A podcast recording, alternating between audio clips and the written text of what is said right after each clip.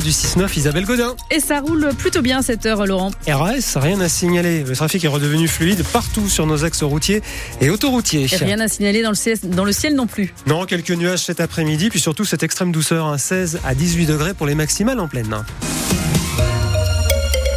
La France rend aujourd'hui hommage à un grand homme. Robert Badinter, le père de l'abolition de la peine de mort. Emmanuel Macron présidera l'hommage national ce midi place Vendôme à Paris. C'est là que se trouve le siège du ministère de la Justice où l'ancien garde des Sceaux exerça sous euh, François Mitterrand. Robert Badinter n'a jamais oublié la Savoie. Il est venu vivre avec euh, sa mère et son petit frère à Cognin pendant la Seconde Guerre mondiale en 1943. Son père avait été arrêté par la Gestapo à Lyon. Robert Badinter était alors scolarisé au lycée Vosges à Chambéry. L'établissement reste très marqué par cet illustre ancien élève, Annabelle Gelotti. Il y aura bientôt sa photo en noir et blanc dans l'enceinte du lycée. Il y a déjà ses livres paraffés d'une belle écriture bien lisible.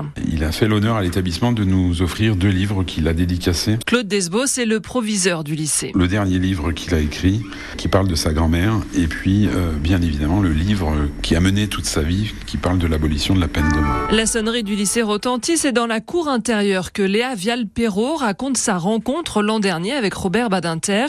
Elle l'avait sollicité avec deux autres élèves de seconde pour le concours national de la résistance et de la déportation. On a eu la chance d'être reçus à son domicile, donc c'est vraiment très privé. On s'est mis à son bureau, il nous a parlé, on lui a posé nos questions, il a répondu à toutes nos questions. Vraiment, il était très facile d'accès. Si elle en avait déjà un peu conscience, Léa mesure aujourd'hui à l'aune des hommages qui sont rendus à Robert Badinter le privilège qu'elle a eu de passer ce temps avec lui.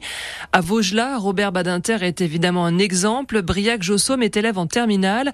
Il est au conseil de la vie lycéenne on est touché par euh, cet héritage et c'est pas un poids qui pèse sur nos épaules, mais c'est plutôt euh, quelque chose qui nous fait grandir. Il y a une véritable fierté. C'est cet élève de terminale qui a en charge la rédaction d'un discours pour l'hommage rendu demain à Chambéry. Le maire de Chambéry, Thierry Repentin, se rendra à Paris pour euh, l'hommage national.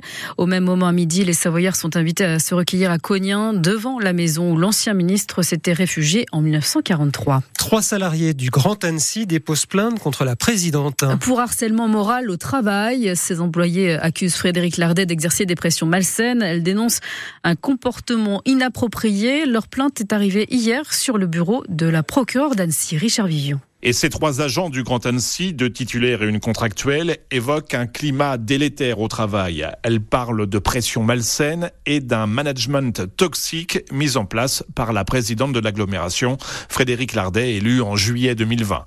Deux de ces salariés ont vu leur dépression reconnue comme maladie professionnelle et en portant plainte aujourd'hui, elles espèrent ainsi inciter d'autres membres du personnel du Grand Annecy à témoigner, car leur cas, disent-elles, ne serait pas isolé contacté, la présidente de l'agglomération a réfuté toutes ces accusations.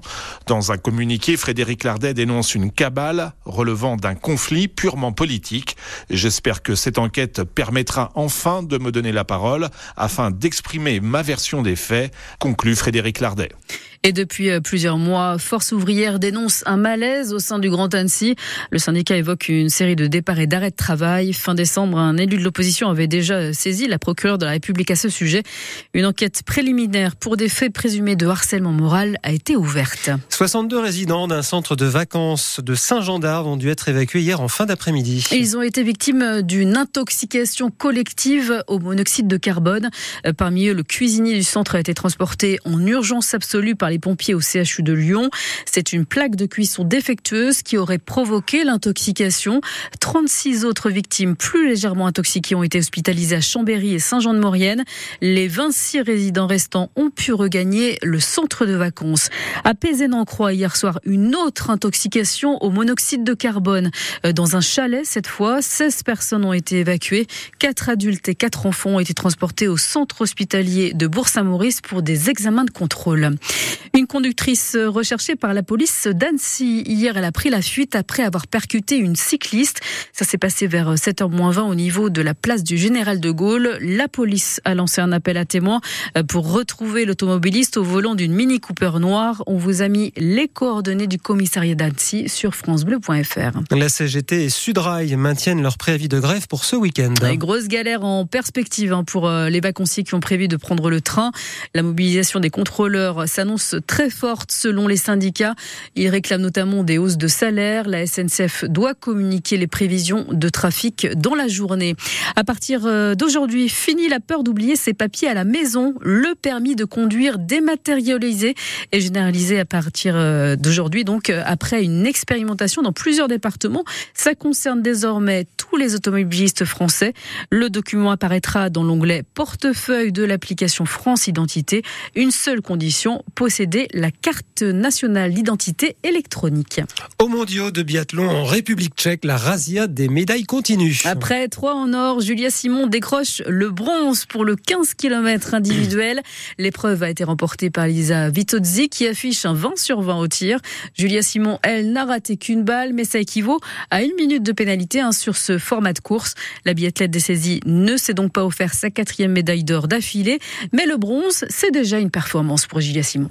On va pas faire la fine bouche, euh, c'est quand même vraiment une très belle course. C'était encore une course de très haut niveau euh, où l'erreur n'était pas permise et aujourd'hui j'ai fait une petite erreur. Mais je suis vraiment très heureuse parce que malgré une petite erreur, je suis, encore sur le podium. On peut voir que les filles ont très bien tiré et, euh, je m'en sors très très bien. Je suis vraiment très contente. C'est jamais facile d'être sur un podium et encore moins sur un podium de championnat du monde. Donc je prends cette médaille de bronze avec grand grand plaisir. La France compte désormais 7 médailles après 6 courses disputées sur ces mondiaux de biathlon. Aujourd'hui, place aux 20 km individuels hommes. Ce soir, les amoureux du foot passeront leur Saint-Valentin devant la télé ou en écoutant la radio. Ce sera peut-être votre cas, Laurent? Non, moi je me couche de bonne heure. Vous de faites un pouce là, mais euh, je sens que ah, c'est pas très ça vous titille. En ouais, bah c'est ça. Après, vous pouvez deux aimer le foot. C'est ça. Mais là, c'est pas le cas. Là. Les choses euh, sérieuses débutent ce soir, en tout cas pour le Paris Saint-Germain en Ligue des Champions, huitième de finale aller euh, face au Basque de la Real Sociedad. C'est à 21h au Parc des Princes. Et puis en hockey sur glace, 39e journée de Ligue Magnus. Les pionniers de Chamonix s'inclinent à domicile face à Bordeaux 4 à 3. Les, les Chamoniards sont huitièmes du classement.